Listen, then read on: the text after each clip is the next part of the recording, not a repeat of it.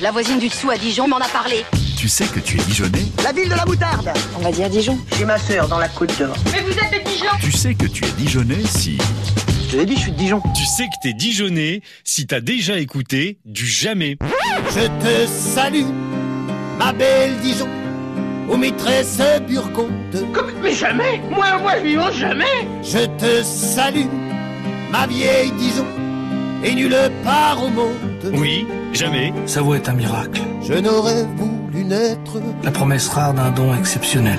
Yves Jamais, donc, fait partie des Bourguignons qui ont leur propre page Wikipédia. Et ça, c'est pas rien. Yves Jamais, né le 28 octobre 1961, est un chanteur, auteur, compositeur, interprète français. Il propose une poésie en musique à l'instar de ceux qui l'inspirent ou avec qui il partage la scène.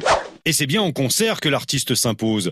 Dans les petites salles comme dans les grandes. Du bistrot de la Seine jusqu'à New York, où il a chanté en 2009. Ça ne marchera jamais.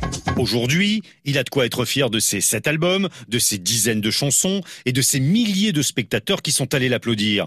Alors c'est sûr, vous l'avez déjà entendu. On se voit ce soir au concert. Au concert Quel concert Des artistes régionaux, il y en a partout. Mais c'est pas la peine de comparer avec ceux qui chantent ailleurs.